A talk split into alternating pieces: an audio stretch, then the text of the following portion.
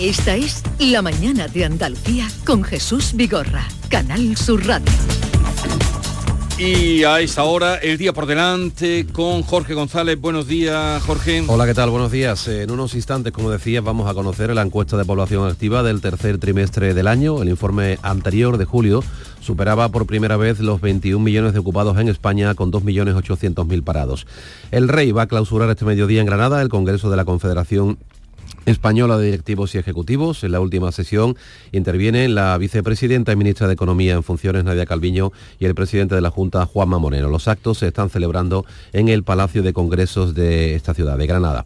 En Sevilla, el ministro de Exteriores en funciones, José Manuel Álvarez, va a participar, lo hará por videoconferencia, en la cumbre sobre la industria aeroespacial y de defensa que también termina este jueves en la capital hispalense. En Estados Unidos, la policía sigue buscando al hombre que ha matado al menos a 20 personas y herido más de 50 en un tiroteo en una zona de ocio del estado de Maine. Se trata de un militar retirado especialista en armas. El Banco Central Europeo Revisa hoy los tipos de interés, espera que no los mueva del 4,5% que marca actualmente, si bien la inflación sigue por encima del 4%, lejos del objetivo de la autoridad monetaria, que trata de bajarla hasta el 2%. Los tipos de interés tienen un efecto directo, como sabemos, en el Euribor y consecuentemente en el precio que los consumidores pagamos por las hipotecas. En Israel, el ejército lleva a cabo incursiones militares en Gaza con vehículos blindados y carros de combate. Eh, esta tarde se reúne lo hace de urgencia la Asamblea General de la ONU, aunque sin capacidad para detener esta escalada de violencia. Y la Unidad Militar de Emergencia, la UME, ha organizado un simulacro de accidente de tren. Se va a desarrollar, se está desarrollando durante esta mañana en la base aérea de Morón, en Sevilla, con la participación de unos 800 efectivos de la UME. Eh, de la EPA todavía no tenemos datos. Pues a ver, Estamos a la espera de que salgan los datos de la encuesta de población activa. tenemos ya un avance al menos. El paro subió en 97.200 personas en verano, se crearon 209.100 empleos, hasta un máximo de 21,2 millones eh, de personas eh, empleadas. 92.700 eh, personas en el tercer trimestre, en, la cifra del paro, del paro, lo que supone un 3,3% más que en el trimestre anterior y también el mayor repunte en valores absolutos desde el tercer trimestre del año 2020, que estábamos, recordamos, en, plena pandemia. Bien, daremos los datos, ya los iremos, mm, en fin, eh, desmenuzando. En Andalucía son 30.700 personas eh, paradas más. 30.700 30 parados más y el repunte nos decía Jorge de un 3,3%. Eh, Bien, e, en este trimestre es se espera, después del verano las campañas de verano que son que acaban. que acaban, que son importantes, que generan muchos miles de contratos en todo el país, en el sector turístico, en la hostelería. Al acabar las campañas de verano, pues desgraciadamente tenemos estas cifras que, no son nada positivas. la campaña, la campaña de verano, yo creo que hay que desmenuzar ese dato, ¿no? Pero la, y, esperar también al dato del paro, ¿no? La EPA es una encuesta. Eh, pero mm, eh, la campaña de verano se ha podido prolongar un poco más este año por las temperaturas. Lo que pasa es que eh, esa prolongación gracias a las temperaturas lo que ha lastrado, por contra, creo que es que el relevo que tiene que coger el sector agrícola ¿no? y la, agricultura no estará dando tanto empleo probablemente como, como había, ¿no? como tendría que dar. Pero hay una conclusión muy lógica, muy simple y muy obvia. Si hay más empleo que nunca, que se puede celebrar y algunos pondrán el foco, pero también sube el paro, el empleo que se está creando no sirve para atender la demanda de la población activa. Es una difusión que, tenemos en la economía española actualmente, eh, simple y obvia en una primera lectura de los datos. ¿no? Vamos a ver si los datos, algunos datos más referidos a Andalucía. Eh, Chema Suárez, cuéntanos. Hola, buenos ¿Cómo queda? Pues acaba de salir, la, como estabais comentando, la tasa de actividad y de paro de la encuesta de población activa que hace el Instituto Nacional de Estadística. Número de parados a día de hoy, según la EPA en España, eh, número de empleados, en este caso de empleados, personas que están en activo, eh, trabajando en activo, 21.266.000 9. Esto es la estadística, como, como, 9 personas no puede haber. Pero bueno, el dato, el dato cerrado es 20, yo tengo que leer fielmente lo que dice la EPA y esto es lo que dice. 21.266.000 personas ocupadas en España. ¿Cuántas en Andalucía? Personas ocupadas en Andalucía, según la EPA, a día de hoy, 3.376.000. 3. Bueno, lo dejamos ahí para la tertulia. ¿Y cuántos parados hay en España? Vamos a los datos gruesos. Parados a día de hoy, según la EPA, hay 2.855.000 en España, casi uh 3, 2.855.000. ¿Cuántos parados hay en Andalucía a día de hoy, según la EPA?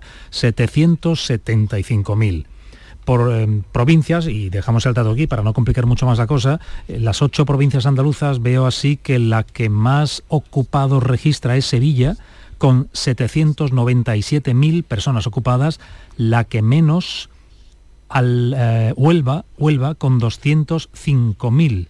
205.000.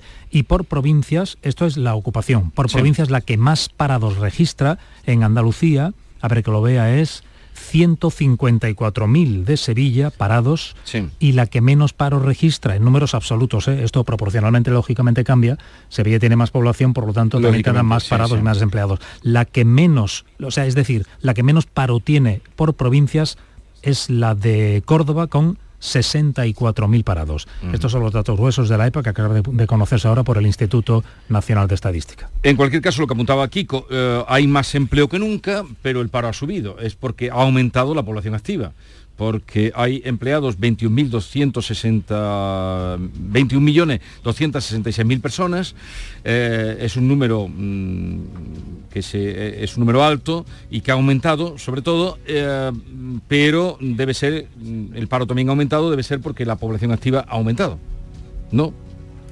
Supongo. Claro. Claro. Es así. no sé si queréis comentar algo de los datos del paro o pasamos a otro asunto. No, yo, una cosa, un mínimo comentario. Eh, esta es, está muy gracioso, además lo del coma 9 y tal. Sí. está muy bien, porque es una encuesta al fin y al cabo. El, problema de que los números a veces hay que desmenuzarlos con más, entiendo además que no da tiempo, ni muchísimo menos ahora mismo sobre la marcha, con más finura, ¿no? Porque, claro, ya no solamente está el hecho de quién trabaja y quién no trabaja, sino en qué condiciones se trabaja. ¿no? La, la, precarización de la sociedad española yo creo que es una, es una evidencia, ¿no? Y, ese es un aspecto que difícilmente se puede detectar en, encuestas pues que, digamos que dividen la sociedad en dos bloques, el activo y el inactivo, ¿no?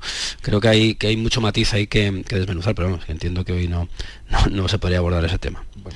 Mm, dar cuenta de, estos datos. Eh, en Andalucía está por debajo en número de, parados de los famosos 800.000, que está en 775.000 parados. Sí, que fue una cifra récord triste que alcanzó Andalucía y afortunadamente, aunque los datos que hemos conocido es que hay más parados, pero no se llega a los a esa cifra de 800.000. Eh, sí, pero que eh, coincido con Iván en que, eh, claro, que hay que hacer un poco de, de, conocer, los datos acaban de salir, lo estamos comentando, pero comparar, ¿no? Y comparar en función de la población que hay en cada provincia, no es lo mismo una provincia muy poblada como Sevilla que otra como Córdoba con menos población. Y luego también analizar los sectores, ¿no? Que yo creo que esto será importante cuando conozcamos más detalles cómo ha ido en Andalucía, por ejemplo, la campaña agrícola, cómo han ido las contrataciones del sector turismo, de la hostelería y ver cómo se están produciendo ahí los,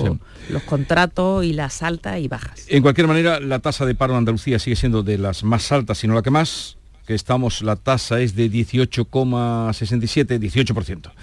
18% eh, de paro y siendo la media en España 11,84, casi 12. ¿Y País Vasco cuánto es la del País Vasco? País Vasco, País Vasco. País Vasco tiene un 8,32. Es que fíjate, ¿y Cataluña? Cataluña, Cataluña triunfan, como dice el, himno, ¿eh? No, no, pues todos días están cantando, siempre aparecen cantando. Siempre que aparece Junts aparecen cantando. Yo ya me, sé el himno ya de, los de Cataluña. A ver, que lo estoy buscando por aquí, Cataluña. Eh, ¿Dónde estás? Bueno, ahora te lo que siempre, siempre contrastan los datos andaluces, fíjate, rozando un 18%. Cataluña tiene un 8,50. 8,50% de paro. ¿Queréis saber alguna más? La valenciana, la, que está infrafinanciada, eh, 11,79. pero, pero fijaos, porque es que eh, perdemos, eh, es fácil perderle la pista porque a las promesas electorales, es fácil perderle la pista porque se confunden entre unas y otras, pero uno de los anuncios de Pedro Sánchez fue alcanzar en la legislatura el pleno empleo, ¿no? Un umbral que se ubica, unos en el 4, otro en el, otro en el 8, ¿no? Vamos a, ser generosos y a ponerlo en el 8, ¿no? pero, pero, tendría que ser el 0. Pero bueno, vamos a ponerlo en el 8, ¿no? Eh, hay comunidades, como tú apuntas, que están muy cerca, pero si ese 8% tuviera que ser media, Andalucía lamentablemente está todavía muy lejos, ¿no? Porque el punto de partida también era, era peor, ¿no? La que veo que tiene... Ha sido un cambio de opinión, quizá, tampoco hay que ponerse así de puntilloso, ¿no? Con el presidente. Eh, la que tiene menos paro, eh, ya por, curiosidad también, para que ustedes estén informados, es Baleares. Ah. Eh, en porcentaje estoy hablando, un 5,72% de, de paro. Ellos sí están en el pleno empleo que mencionaba aquí. Aragón, fíjate, Aragón está en el 7,77. Y me ha sorprendido el País Vasco. El País Vasco solía tener... El País Vasco tiene 8,32, eh, la que Vizcaya eh, tiene 7,87, pero en fin, en torno al 8. Tenían datos más positivos en la último... El, País Vasco no estaba tan... Fíjate, para Andalucía tener un 8 sería una noticia buenísima, pero el País Vasco tenía datos todavía más, más positivos, similares a los de eh, Baleares. Extremadura tiene un 16,9 de paro. O sea que somos los primeros en paro. Hmm. Campeones. Bueno, no, nos gana Ceuta y Melilla. Bien, eh, en fin, vamos a, otro asunto y quizás de estos datos podamos hablar ahora mismo con Lorenzo Amor, ya os había anunciado que lo íbamos a tener, presidente de la Asociación de Trabajadores Autónomos de ATA. Lorenzo Amor, buenos días. ¿Qué tal Jesús? Muy buenos días. No sé si ha tenido usted tiempo de ver los datos de la EPA que acaban de salir hace unos minutos, o le ha llegado algún dato. Bueno, eh, lo he visto ahí por lo alto y bueno, eh, vamos a ver, la EPA tiene una de cal y una de arena.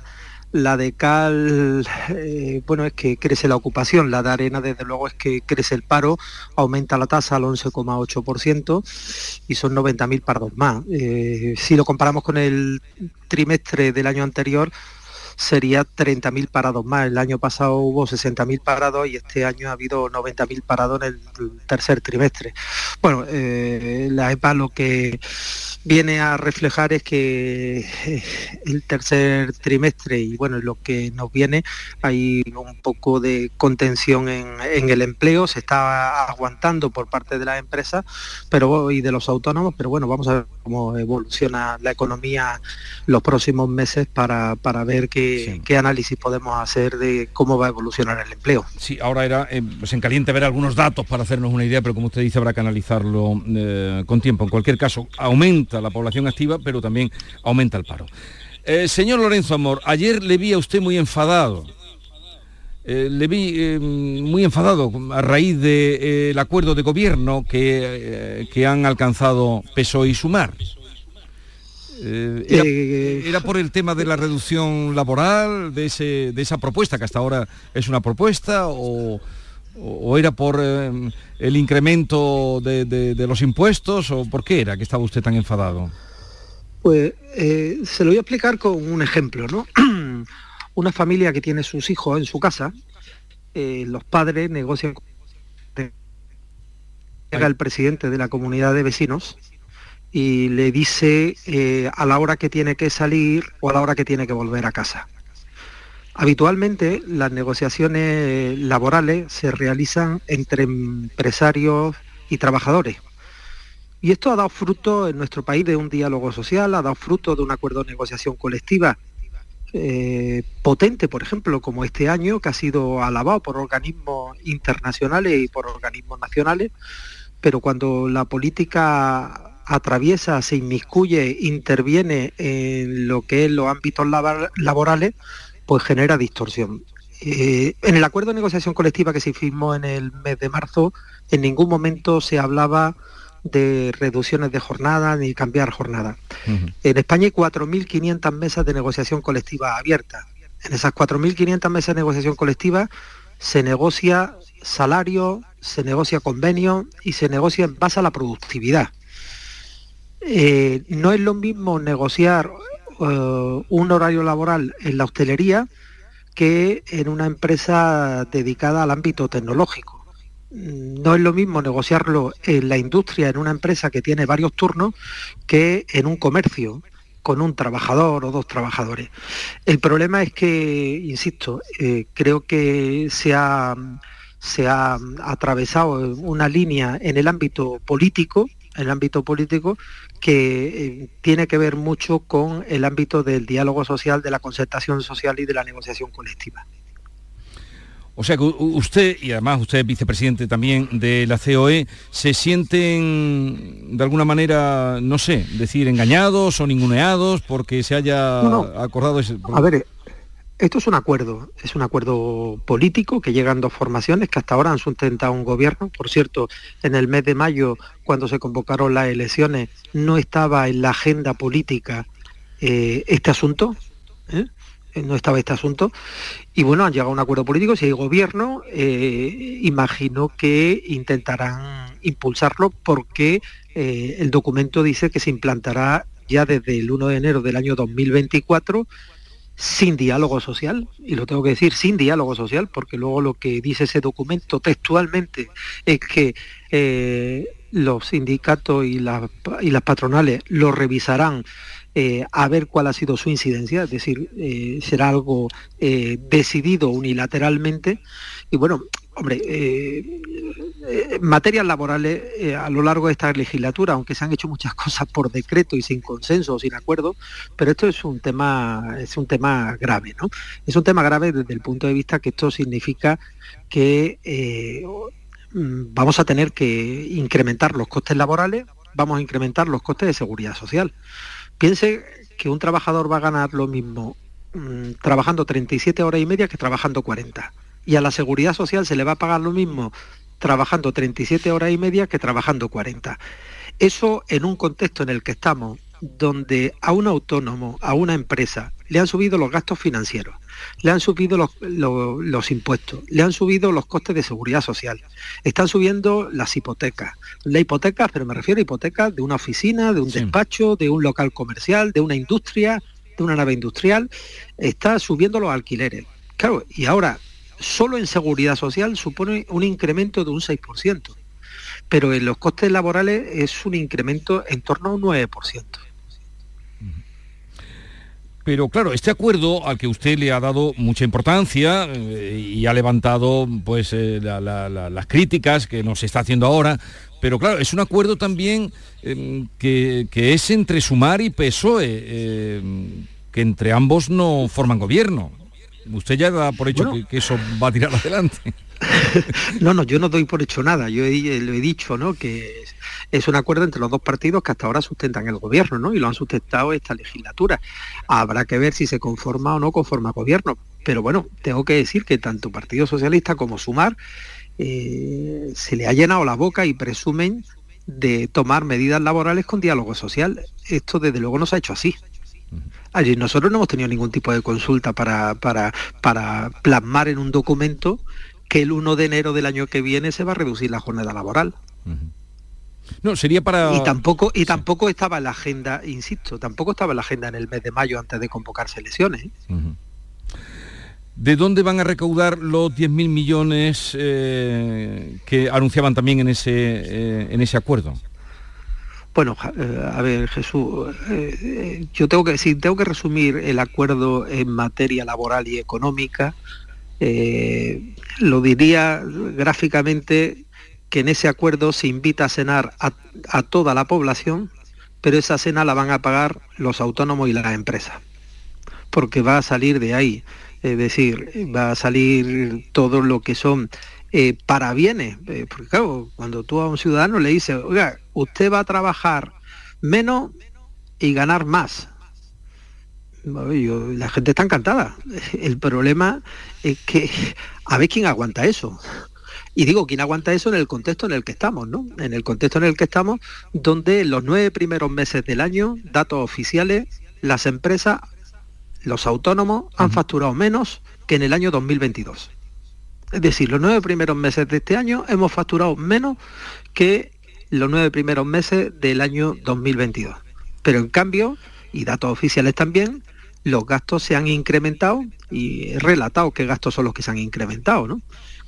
esto es como cuando una familia eh, a uno eh, gana menos sueldo que el año anterior, pero sin embargo los gastos se incrementan. Se está haciendo un agujero. Si ahora encima le ponemos más carga o más trabas desde el 1 de enero, o se pretende poner más carga y más trabas desde el 1 de enero, pues habrá autónomos y empresas que puedan aguantar, pero otros desgraciadamente no lo van a poder aguantar. Otra cosa que quería preguntarle, eh, señor Amor, el, ¿por qué a las ayudas que da la Junta para autónomos mm, parece que, no están acudiendo mucho los autónomos? ¿No se enteran o, es que hay mucho papeleo o qué es lo que está pasando? a ver, si nos referimos a la ayuda por, los costes energéticos, yo tengo que decir que para mí, desde mi punto de vista, la ayuda ha sido un éxito, ¿no? Y voy a dar una explicación. Estas ayudas por costes energéticos son ayudas que van dirigidas a autónomos y pequeñas empresas que tienen un local comercial, una oficina, un despacho o una nave industrial. No está para el autónomo profesional, periodista que, o, agente comercial o taxista que trabaja en un coche mm. y que, y que vive en su casa. Está dirigida exclusivamente para aquellos que la energía ha afectado a su local comercial. En Andalucía hay 570.000. De ellos con local comercial hay 200.000 la han solicitado 70.000. Estamos hablando el 35%, es decir, uno de cada tres. Bueno, yo no veo que yo no veo que haya sido reducido que 70.000 autónomos y pequeñas empresas en Andalucía hayan solicitado esta ayuda. No todo el mundo ha tenido un incremento de costes energéticos como para solicitar la ayuda. Pero lo han solicitado 70.000, que vuelvo a insistir, es pues prácticamente en ese universo que podían solicitarlo, que era 200.000, pues un, 35%, uno de cada tres. Pues, eh, en fin, vamos a dejarlo aquí, señor Lorenzo Amor, a ver qué pasa con ese acuerdo por el que empezábamos hablando, mm, que también contempla la subida del salario, mm, del salario mínimo. Eh, también lo bueno, habrá que verlo, habrá que verlo también, porque es verdad que esto hay hay que verlo poco a poco. Habla también del despido, algo que no se habla y no nos gusta hablar a nadie, porque el despido creo que no es el problema. Hoy con una tasa de paro que hemos conocido del 11,8%, pues como comprenderá, ni para los trabajadores, ni para los empresarios, ni para los mm, sindicatos, ni para las organizaciones empresariales, lo importante es el despido. Para nosotros en estos momentos lo importante es la contratación, porque hay que contratar para reducir la tasa de paro que es la más elevada de toda Europa. Mañana en Andalucía, bueno, mañana se celebra un acto que es el Día de la Empresa, el Día de la Empresa que es el, próximo el próximo sábado en Andalucía. Y bueno pues se va a poner en valor se va a poner en valor este día de la empresa la fortaleza y eh, lo importante que es el diálogo social no yo creo que esto tenemos que resaltarlo y ponerlo y ponerlo en valor diálogo social, que eh, esta charla comenzaba precisamente criticando usted que se haya roto de alguna manera, o, al menos mm, sin haberles consultado que la, estas medidas. Que la, política, que la política esté por delante de lo que ha sido siempre el diálogo social y el papel constitucional que juegan los agentes sociales. La negociación colectiva tiene que estar por encima muchas veces de la política. ¿Cuántos autónomos hay en Andalucía? Pues estamos ahora mismo en 572 con 4.900 autónomos más. En España han crecido en 9.000. Hay que decir que la mitad de los nuevos autónomos en España pues tienen acceso a luz.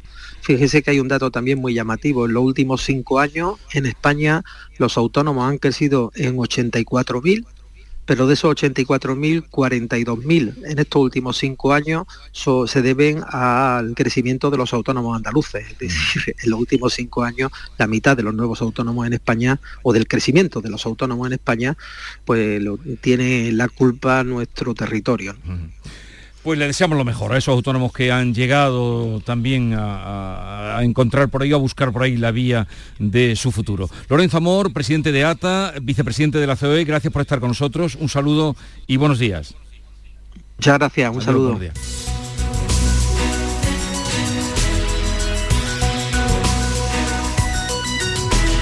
La mañana de Andalucía con Jesús Vigorra. Llega el sorteo 11 del 11 de la 11, el sorteo que más da. Un momento, un momento, un momento. ¿Qué pasa? ¿Cómo que más da? ¿Qué más te dará a ti? Que son 11 millones. Vamos a ver cómo te lo explico. Como son 11 millones y 11 premios de un millón lo que da, pues es el sorteo que más da. ¿Cómo que qué más da? Pues tú mismo. Pero a mí no me da igual. Son 11 millones, ya te lo digo. Bueno, ya está a la venta el sorteo 11 del 11 de la 11. Un premio de 11 millones y 11 premios de un millón. El sorteo de la 11 que más premios millonarios da. A todos los que jugáis a la 11, bien jugado. Juega responsablemente y solo si eres mayor de edad. Niño, tráeme algo fresquito de la nevera. Pero papá, si esto está más caliente que el queso de un San Jacobo. ¿Nevera rota? Aprovechalo. Las ofertas de verano de Tiendas El Golpecito y consigue por fin la nevera que mereces. Tiendas El Golpecito. Electrodomésticos nuevos, son y sin golpes o arañazos, más baratos y con tres años de garantía. En Alcalá de Guadaira y Utrera. 954-100-193. www.tiendaselgolpecito.es cuando decides hacer las cosas como nadie, ocurren cosas asombrosas, como unir la tecnología híbrida líder de Toyota y un diseño rompedor en un SUV. Toyota CHR Electric Hybrid, con sistema multimedia Toyota Smart Connect con servicios conectados gratis. Estrena la sin esperas. Lo extraordinario se hace diferente. Te esperamos en nuestro centro oficial Toyota y Paljarafe en Camas, Coria del Río y en el polígono Pisa de Mairena. Aterriza en Sevilla Decomac, la mayor tienda de muebles del centro de Sevilla. Y para celebrarlo, precios de locura. Cheslong de diseño 549 euros. Conjunto de colchón más canapé de 135 centímetros 449 euros. Estamos en la Macarena, frente a la muralla. Decomac aterriza en Sevilla.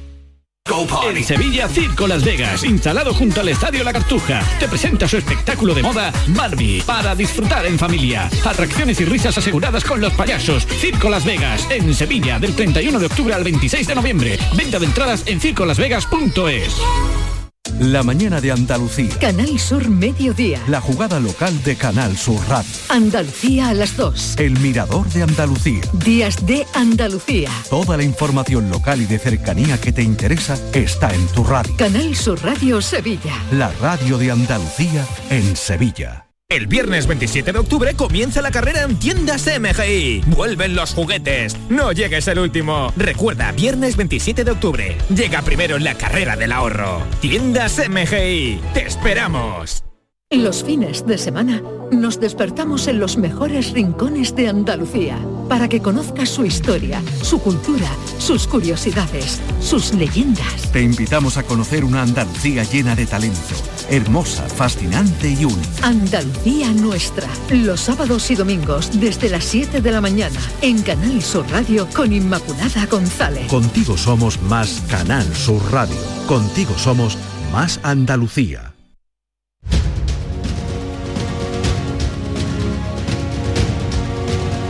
Esta es La Mañana de Andalucía con Jesús Vigorra, Canal Sur Radio.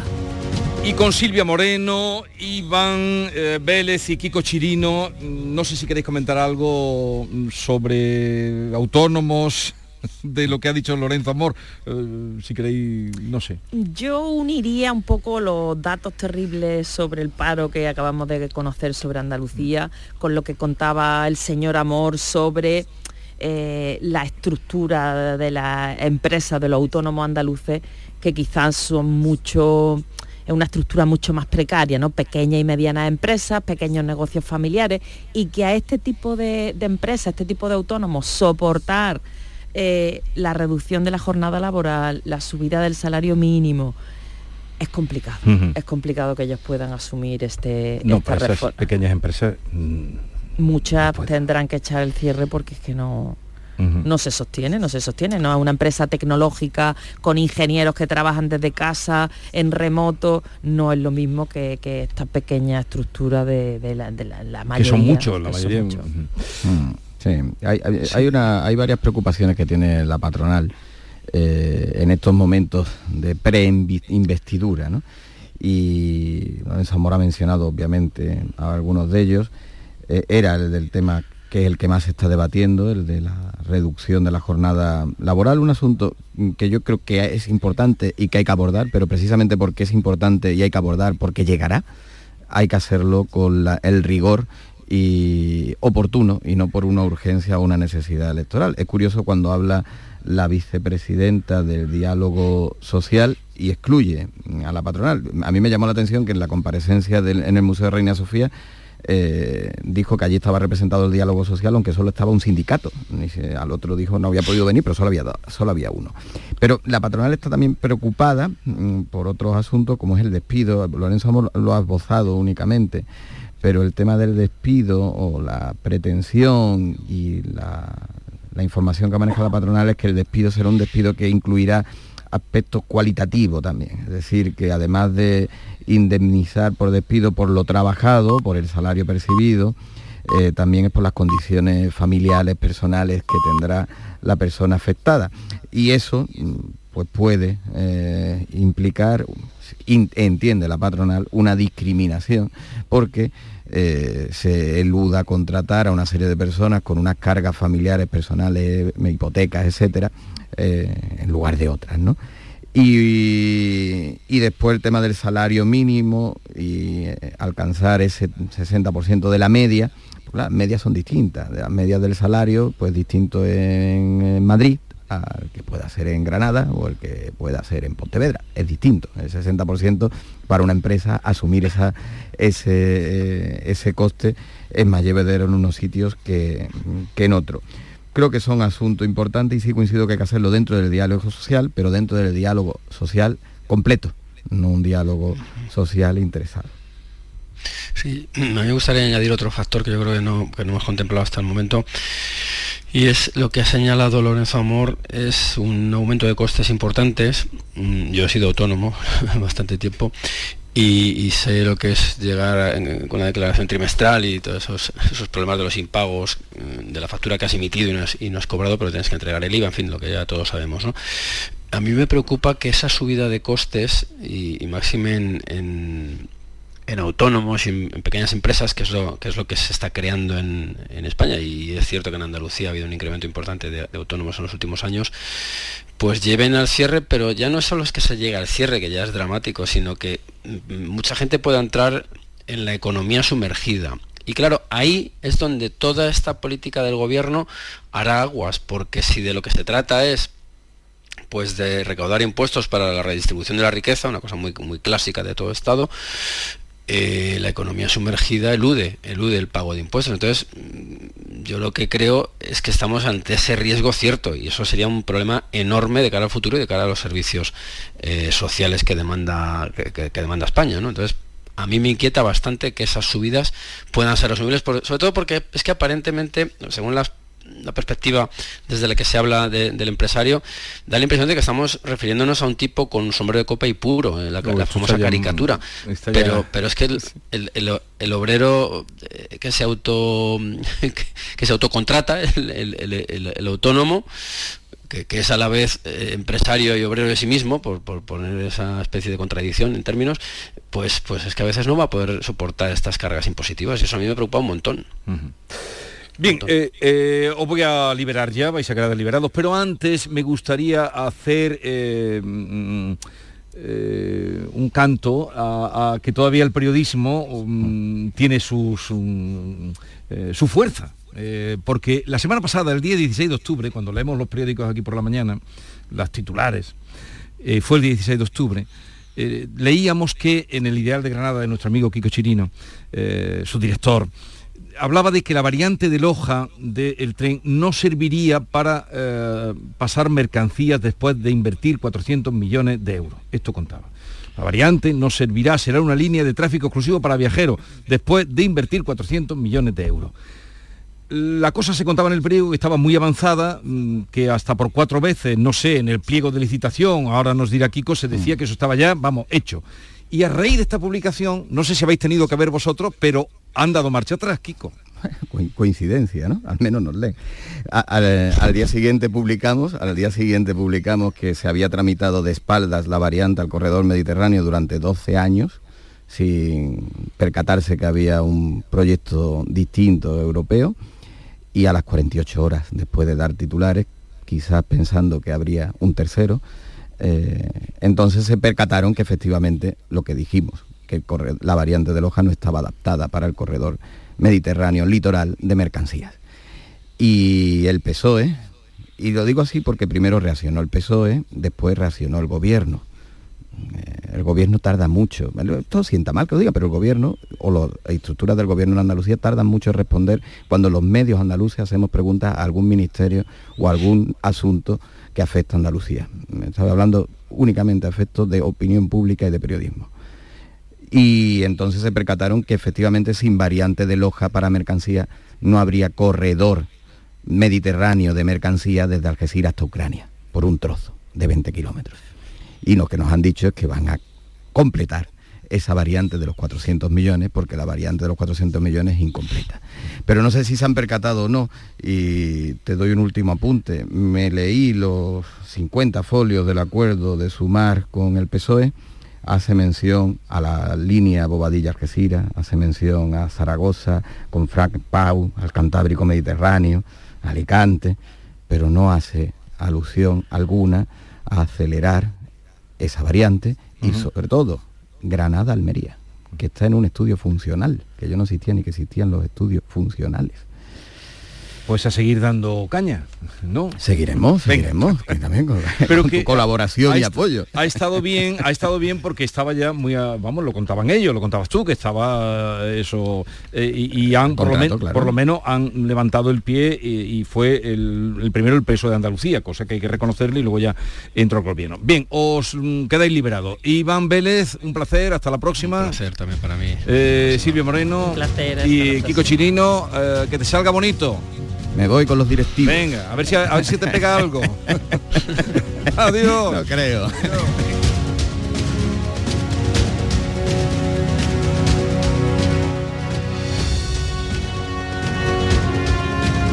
Esta es La Mañana de Andalucía con Jesús Vigorra, Canal Sur Radio. Bonita playa, ¿verdad? Sí, y además segura. ¿A qué te refieres? Pues que una playa como esta, libre de edificaciones, protege nuestras costas. A ver, explícame eso. Mira, hoy este mar está tranquilo, pero con las tormentas, el fuerte oleaje se lleva gran cantidad de arena. Una vez pasa el temporal, estas mismas olas la devuelven a la playa. Pero, ¿sabes qué pasa si se ha construido demasiado cerca del mar? Pues que las olas chocan contra estas construcciones y arrastran la arena a tal profundidad que ya no se recupera.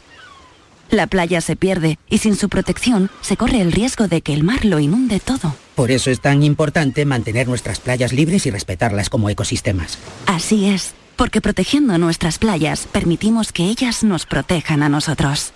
Nuestras playas, nuestra mejor defensa. Ministerio para la Transición Ecológica y el Reto Demográfico, Gobierno de España. Salta al futuro con la Universidad Internacional de Andalucía. Aún estás a tiempo de solicitar tu plaza en nuestros másteres y diplomas. Con títulos en medicina, derecho, enseñanza y mucho más. Infórmate en unia.es. Canal Sur Radio. Dime, escúchame, ¿dónde quedamos para comer? Pues estuvimos el otro día en el barrio de Santa Cruz por salir por el centro y no veas cómo comimos en la hostería del Laurel. Te voy a dar una pinceladita. Una chacina en condiciones con un jamón bueno. La ensalada de tronco de bonito espectacular. Pescadito frito, pero bien frito. Las croquetas caseras del chef. Pero vamos, que lo tengo claro. Dentro de la hostería, tranquilo y bien atendido de sevillanas maneras.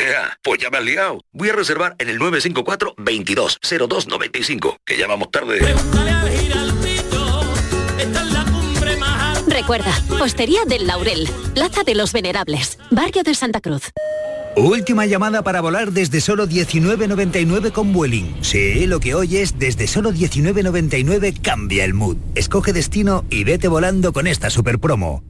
Hasta el 26 de octubre entra en Vueling.com y reserva ya tu vuelo desde solo 19.99. Consulta condiciones en Vueling.com. En Sevilla, Circo Las Vegas, instalado junto al Estadio La Cartuja, te presenta su espectáculo de moda Barbie para disfrutar en familia. Atracciones y risas aseguradas con los payasos. Circo Las Vegas, en Sevilla, del 31 de octubre al 26 de noviembre. Venta de entradas en circolasvegas.es. La jugada de Canal Sur Radio. El pelotazo con Antonio Caamaño. La gran jugada de Canal Sur Radio con Jesús Márquez. Todo el deporte que te interesa está en tu radio. Canal Sur Radio, Sevilla. La radio de Andalucía en Sevilla. La tarde de Canal Sur Radio con Mariló Maldonado estará este 26 de octubre en el Congreso de la Salud Cardiovascular SEC 23. Organizado por la Sociedad Española de Cardiología, miles de especialistas van a abordar en este foro las novedades en prevención, diagnóstico y el tratamiento de las enfermedades cardiovasculares, primera causa de muerte en España. La tarde de Canal Sur Radio con Mariló Maldonado. Este jueves 26 de octubre desde el Congreso de la Salud Cardiovascular en Málaga. Con la colaboración de la Sociedad Española de Cardiología. La mañana de Andalucía con Jesús Vigorra.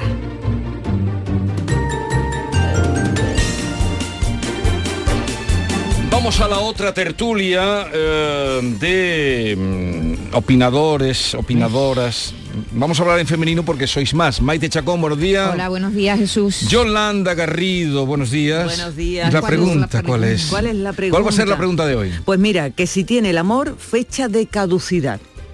Qué profundo. Esa es la pregunta que se os ha ocurrido. Sí. Y eso Del tema que si del el amor día, tiene las 10 de la fecha de caducidad. Eso a partir de las 10. Vayan pensando. 670, 940, 200. Vale. Eh, David Hidalgo, ¿tú qué me traes? Primero te- me vas a decir, es que has dicho que aquí hay mayores femeninas, yo también soy mujer, ¿eh? Yo tengo una parte femenina muy acusada que tú a lo mejor no me ves. Y dicho esto, eh, habéis quedado todos callados. Es que si te viera la parte femenina a ti. Se me ve, se si, te, si te viera la parte femenina a ti, Pues asómate y verla. Pero que digo que el amor no puede durar más de 15 meses y además te lo voy a demostrar ahora No, con ahora- un estudio científico Vale, que hay, ¿eh? estudio 15 científico. meses lo que dura ese luna que tuve tan bonito lo harto de la barbilla que después se convierte en verruga, 15 meses. 15 meses. tú sabes que tú sabes que te están oyendo, ¿no? ¿Quién me está oyendo? Todas las personas que mi mujer me está oyendo y también lo opina. Lo que pasa es que lo que se siente ya con una persona que llevas con ella 20 años ya no es amor. Madre mía. Es- ¿no? ¿Qué no, es? Bueno, no me es- abras ahora el melón. Cuando llegue, vamos, Cuando vamos llegue a el momento. el río cuando lleguemos Cuando llegue. río. Ya está abierto el melón. Ya está abierto el melón, 670 940 200, vea, hola de nuevo. Y vamos a ver por qué Antonio Banderas confía en abrir su academia escénica el próximo mes. Se ve que ha encontrado unos buenos albañiles. Tiene muchos proyectos. Antonio Bandera no para, esa cabecita no para de bullir. Jesús, mira, está ya pendiente eh, de abrir su academia. Se va a llamar Espacio Sorlin y va a ser en Málaga, claro. Va a empezar a funcionar a finales de noviembre y lo que quiere es un espacio muy grande al que van a ir cajas negras que son espacios teatrales, como, mm, como los estudios de cine, pero con mm, una especie de, bueno, aulas, aulas negras, eh, eh, neutras completamente para ensayar.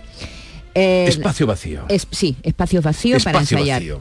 Ahí lo que pretende primero es empezar con clases magistrales y después ya eh, cursos completos que comenzarán el próximo año. Que va a tener también 90 habitaciones que van a usar los estudiantes y el profesorado.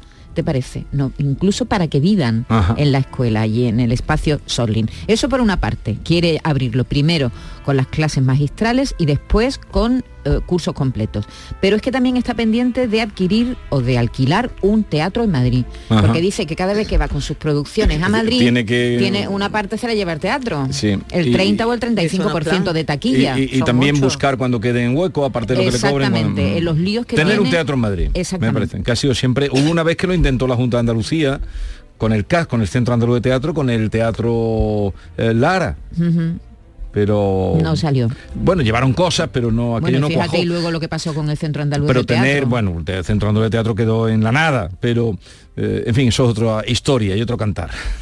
Bueno, que- algún día hablaremos de eso. Que quiere tener un teatro en Madrid porque dice que le abriría la posibilidad de no tener que negociar con los teatros de la capital y que no, sabes, que se llevan ese porcentaje, un 30 o un 35% cada vez que va con sus espectáculos, eso por una parte, y después esta escuela, este estudio, un espacio eh, de creación y de interpretación y de enseñanza que se va a llamar Espacio Sorlin en Málaga, en su tierra. Ah, Paris Hilton responde a los que critican que su cabeza, la cabeza de su niño que tiene que es muy grande. Por Dios, ¿eh? Que le están diciendo cabezón al niño. El Y, le- cabezón, y- sí, sí. y a la madre, claro, como a cualquier madre no le sienta Ha, bien. sa- ha sal- ha sacado las uñas, claro está.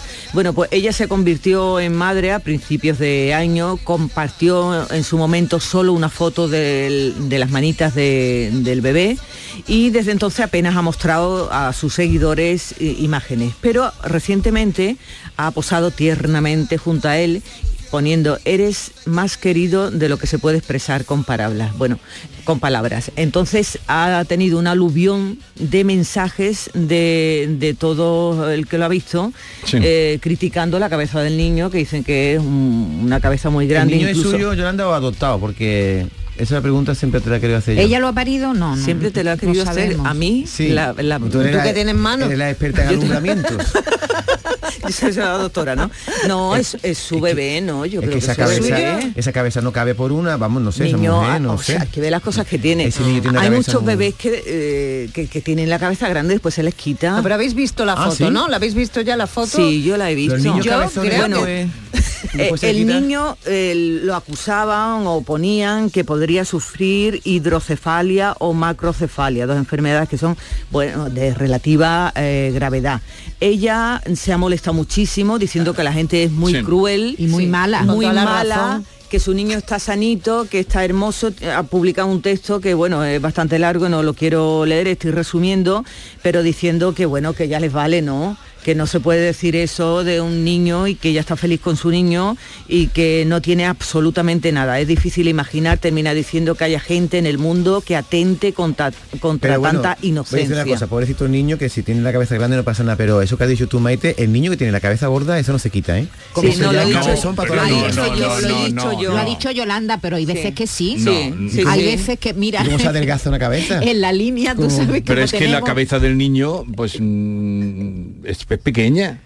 No, esa cabeza de ese niño es demasiado grande para su edad. Entonces digo yo que si después... que no que los niños algunos niños niños, cambian de mucho. chiquitos tienen ¿Os la cabeza más grande de- están como no equilibrados sabes con ¿Os el resto del cuerpo y después se les corrige ¿Os acordáis el pelargón? ¿Lo habéis escuchado alguna vez? eso te iba a decir ¿El pelargón? mira en la se época decía del baby boom, ¿verdad? Iba a decir De- de- eso, justo. nací- es que yo tengo familiares cercanos que la cabeza la tienen bien grande, vamos, y no es genético porque otros pues no la tenemos grandes y siempre he escuchado Se decir decía que a el sus sí. que les habían dado pelargón, Pelargón, que sí. hacía ¿Qué? Eso un medicamento, Pues pueblo no, medicamento no, era- era una leche. o una leche. Era, eran Era una unos... leche, ¿no? mm, Sí, no sé, eran unos polvos.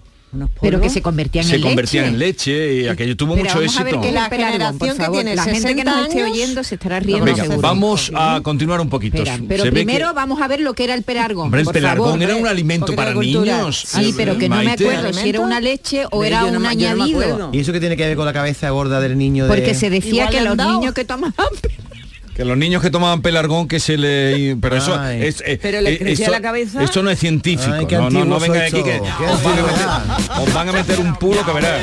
Por decir aquí que los niños se le crecía la cabeza con el pelargón. Solo seguir así. Vosotros seguir así con Nestlé, que verás cómo va a poner publicidad de Nestlé. Os va a meter un puro que os va a empapelar a todos. Vais a tener que convertiros en autónomos cuando salgáis de aquí. Eso se decía. Pa' pagar la si no, multa. por favor, que alguien ya me nos lo diga. No, no, se acabó. Yo ahí no entro, en ¿eh? para beber. Era un producto riquísimo. es que el nombre, el nombre pelargón parece que para matar piojos, pelargón. El nombre muy raro por la leche, vamos. vamos a otro asunto, vamos a otro asunto. Que sigue existiendo. Pero vamos a ver, David, me traes la misma noticia que me trajiste ayer, pero tú que has trabajado. No, te La misma por- noticia de Pero ayer. no la dio. Que no, pero no la digo, pero está pasada ya, ya lo contó. ¿Sabes por Pero qué? lo contó ayer que la hija de Steven No. Spielberg me la sé yo ya No que, está no. haciendo cine porno. Es muy importante. Tú desde, tú desde que conociste a Selva la Piedra estás muy mal. Es cierto, pero relájate porque te la traigo hoy porque ayer no te la conté. Steven Spielberg está igual de avergonzado ayer que hoy que mañana. ¿eh? A ese hombre no se le va a quitar la vergüenza nunca porque tiene una hija. Ya sabes que ella, él se casó con, con Kate Capshaw. Cada uno traía hijos de su matrimonio y después tuvieron cuatro en común. Sacha, Sawyer, Allen y Destry. Vale, pero es que después adoptaron a otro. Ay, la Micaela que le ha salido, bueno, rana para él.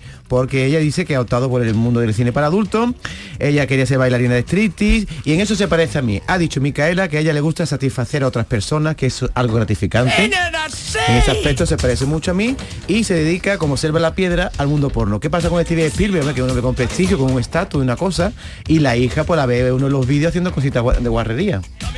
¿A ti qué te pasaría si viera a tu hija haciendo No, guarrería en un vídeo? No me gustaría, obviamente, no me gustaría nada. Pues eso es lo que le pasa a Spielberg. Ahora, ¿quién- qui- ¿cómo va a hacer una película ese con, con- con esa hija? ¿Cómo le van a ¿Qué encargar una que película? una cosa con Porque la otra? avergonzado cuando va a firmar un Pero si contrato esto lleva "Mira, ya un montón de tiempo. Pero por los pasillos la gente... Ahora cuando se ha hecho famosa. No, pero por los pasillos dice, mira, mira, el Steven ese, ese que la hija es una guarra, no sé qué. No, guarra no, porque una, es una Dios, tripón, David. pero la gente es muy mala y dice que es una guarra. y- David, David. En fin, Micaela. Yo- filtro. Yo estoy con Micaela. Vale. Eh, Beatriz eh, Bea nos habla de que Macarena Olona acaba de publicar Soy Macarena. ¿Ves? Soy Macarena, no la de los los del río. No, no. Mi vida, mis ideas, mi camino. Le dio alegrías al cuerpo, ¿eh? porque aquí detalla muchas cosas de su vida privada. Sale hoy a la venta, yo traigo la información actualizada, no como tú, David. ¿Ah, sí? Y, um, ¿Has sí, trabajado? o sea, ¿Y qué yo trabajo un poquito.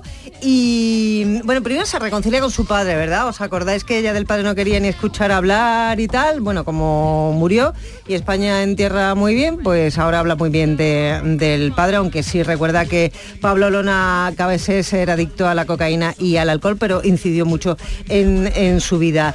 Eh, la adolescencia dice que se lo pasó estupendamente, es que me estás riendo, pero como cualquier joven de su edad y encima en Alicante, en la época de la ruta del Pero, bacalao. ¿Estás hablando de quién? ¿Del padre de ella? No, ahora ya de ella. Ya de ella. Ya, el padre está muerto. Al padre, el pa- ella siempre el padre no ha hablado bien, porque el padre de aquí las vamos a salir hoy. mm, El padre las- que no, pero si lo ha contado peleados. ella, Ya te estaba- lo digo yo. que se fue y ella se consideró pues una niña abandonada y lo ponía un poco a bajar de un burro, pero ahora, ahora ya no. Ahora con este libro se reconcilia con muchas cosas y también confiesa otras muchas.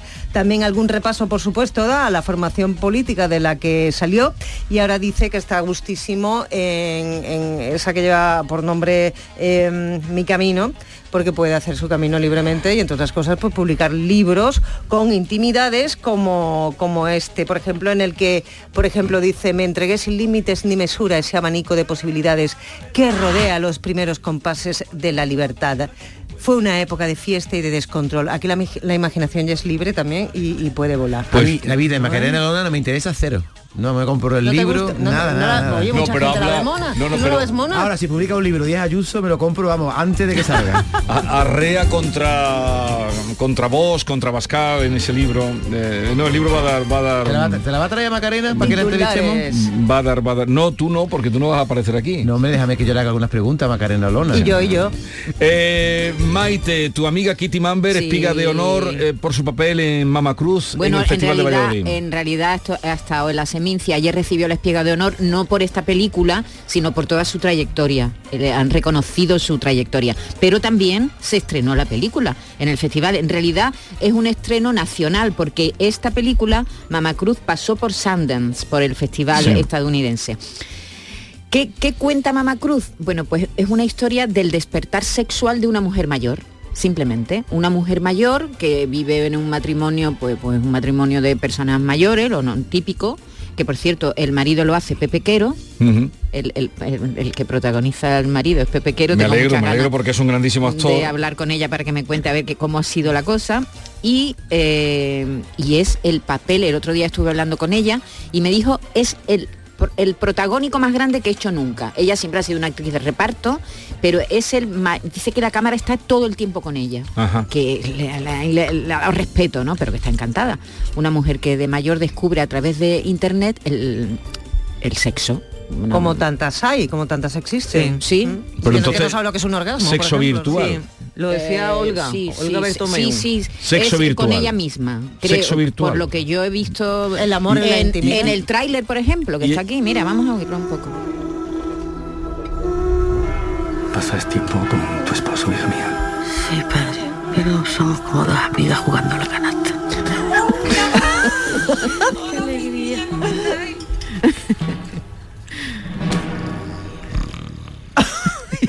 y eso ronquido. Avancemos, avancemos. Bueno, Eh, espera, Jesús. No, espera, que tengo aquí un montón ya, de noticias. Simplemente Espera. decirte que se estrena mañana en los cines y que eh, mañana en el Cine Cervantes de Sevilla, que se reabre después de tres años Ah, sí, cerrado. se reabre. Claro, se reabre, la plataforma consiguió que se reabriera. No, no sabía que la habían conseguido. Se reabre y- alegra un y, hay una programación que si quieres te cuento mañana, una programación especial y benéfica. Oye, entre ellas el, estreno de la, La película de los asesinos De la luna. ¿De la luna qué? ¿Qué tal? Muy larga. La de Scorsese. Jesús, muy larga. Eso es todo lo que me puede decir. Tres Muy horas larga. y cuarto. En, en una historia que podía haber contado perfectamente en una hora y media. No está mal, es un gran director, los actores están muy bien, Leonardo DiCaprio está muy bien, todo, todo, todo. Pero hijo mío, llega un momento en que ya empiezas a mirar el reloj y dices, ¿esto cuándo Esto va no a acabar? acaba, esto no acaba. ¿Esto cuándo va a acabar? No, las películas Pero de date tres cuenta, horas- eso es lo que duraba Oppenheimer y no nos pareció larga. a mí no me pareció larga Oppenheimer. Luego Sí, no pues, está en el tiempo. Exactamente, no, Está- no está en el tiempo, no está, el muy tiempo. alargada Ni- para ni- mi gusto. Ni a mí me Yo no soy ni crítica a mí de me cine, pareció, ¿no? ni a mí me pareció larga la de El irlandés de Scorsese, Sí, que era la que sí. había hecho anteriormente, que duraba también por ahí. Sí. Bueno, pues eh, quien quiera pasar un bueno, el, cuenta una historia a real Maite, además. a Maite no le ha llegado. no me ha, no, le ha no, llegado. no me ha llegado del todo. Eh. Jennifer eh, López vende su mansión en Bel Air. eh, ¿Cuánto cuesta, Yolanda? para cuándo? Ay, ay, cuánto cuesta Jesús. Bueno, esto, esto lo compró, esta mansioncita, esta casita la compró en 2016 por 28 millones de, de dólares. Siete años después ha logrado traspasar esta propiedad que estaba a la venta desde febrero, sacándole un beneficio de 6 millones. No obstante, el primer momento la idea del artista era venderla por 40 millones, no lo ha conseguido, pero bueno, el sacar un beneficio así está muy bien, 6 millones. Hay que tener en cuenta que esta mansión eh, cuenta con 9 dormitorios, 13 cuartos de baño, una piscina, un gimnasio bastante amplio y una sala de proyección con capacidad para 30 personas. También un anfiteatro en el que entran 100 personas. ¿Qué casa? Yo no sé esa casa, esa exageración. Bueno, pues eh, ella estuvo... Se la ha en quitado de en medio ya, ¿no? se la ha quitado de en medio y la ha sacado beneficio. Pero la ha ganado un dinero. ¿Cuántos cuartos de baño dice que tiene? 13. 13. Pero el 13 cuartos de ayuntamiento le va a tener que pagar una pasta, ¿eh? Claro, por lo que le ha sacado, por lo que le ha ganado. La plusvalía. No sabemos cómo claro, funcionan allí. A ella no le Yo preocupa. si fuera rico No, en ¿no? una ma- y tuviera una mansión, tu- tendría un cuarto de baño. Lo bonito que es esperar en la puerta a que otro termine ¿eh? y esperar. ¿Cuánto va a tardar dando un porrazo? No me gusta me nada gusta eso. Mira, ya que estabais hablando antes del amor, yo creo que para que una pareja funcione se necesitan dos cuartos de baño. Seguro. Cada, cada uno con sus Cada olores y uno sus cosas, sus ruidos. Eso es fundamental. No, uno para cada uno. Puede tener razón. Eso es fundamental. ¿Tú qué piensas de eso? Hombre, totalmente. Yo estoy de acuerdo contigo. Pero Sí, que sí, si hay los cuartos de baño es fundamental. Eso es fundamental para Pero que... y lo- y lo gracioso que entra tú cuando uno ya ha hecho sus cosas y dices, ¡oh, qué peste! Vete tal", a- Eso es muy gracioso. pero, pero- ahora pero no- ¿por qué me traéis este chico aquí No sé lo que... a decir estas cosas? No me diga que eso no es gracioso. No, No, sé no los tiene cuartos de baño gracia. que tendrá la nueva que se ha comprado en Beverly Hills, eh, que le ha costado 60 millones. Wow. La nueva. O sea que Tendría, ha cogido tendría algo ahorrado, ¿no? tendría algo Ha ahorrado. cogido Vamos. 34 y ha comprado uno por 60, tenía ahorrado 26. Oye, Vigorra, antes de que llegue el tiempo, tú ten- hoy se, eh, se presenta la Feria del Libro de Sevilla. Se inaugura. Se inaugura. ¿Y tú vas hoy a alguna Sí, presentación? voy, voy. ¿A quién Espero que tú y vayas también. Sí, ¿no? porque me cae muy bien Luis Landero, ¿no? Ah, eh, le- te cae bien Luis Landero, yo no. Hombre, tú no regular, él más. Hombre, porque tú no eres... A ti te tiene visto. tú te- te- exactamente, a Luis Landero lo tengo menos visto y tú no escribes tan bien como Luis Landero. ¿A qué, a qué hora Sí. es? Uy, lo que a ha las dicho. 8, a las 8. ¿En- en la en la Nueva? carpa. Yo dejé de ir a la Feria del Libro de Sevilla y dije, no volveré a la Feria del Libro hasta que no su- funcione bien la megafonía. Me han asegurado que funciona bien y voy a ir hoy Ya no acopla. a verla. Y va- vas a decir el poemita de, de ayer. La megafonía te queda un poquito, que te digo yo, un poquito Antiguillo, antiguo, ¿no? ¿eh? Un poquito Sí. antiguo. El sonido El se son- dice. pero megafonía. La megafonía es con un megáfono. Bueno, pero la, la- busca la, la La megafonía palabra, escúchame, la palabra megafonía busca en, en el diccionario. palo que te ha dado. La palabra megafonía se entendía el sonido. Megafonía. Se entendía, se entendía. ibas a entendía. probar diciendo sí. Megafonía. Sí, verdad, tú, tú ayer criticabas aquí al que dice en el micro 1, 2 probando. Y eso igual de antiguo que 1, 2 probando. Lo mismo. Vamos a ver, ¿no se utilizaba la palabra megafonía? Bueno, tú en tu pueblo sí, pero... el- el- Megafonía. Mira, no, no, estás equivocada. Técnica que se ocupa de los aparatos e instalaciones precisos para aumentar el volumen del sonido. Conjunto de micrófonos, altavoces y otros aparatos que debidamente coordinados aumentan el volumen del sonido en un Dame, lugar de dame, gran... Yolanda, dame, Maite. dame. Pero Latigazo, latigazo. Toma, toma, Maite. Vamos, hombre. Déjame tú con el director. ¿Nos queda algo más de tiempo? Hala, pues adiós. Bueno, no os vayáis que vamos a hablar ahora de la el amor. ¿Cuánto, como era Yolanda? ¿Tiene el amor fecha de caducidad? 679 40 200. Esta es La Mañana de Andalucía con Jesús Vigorra, Canal Sur Radio. Canal Sur Radio.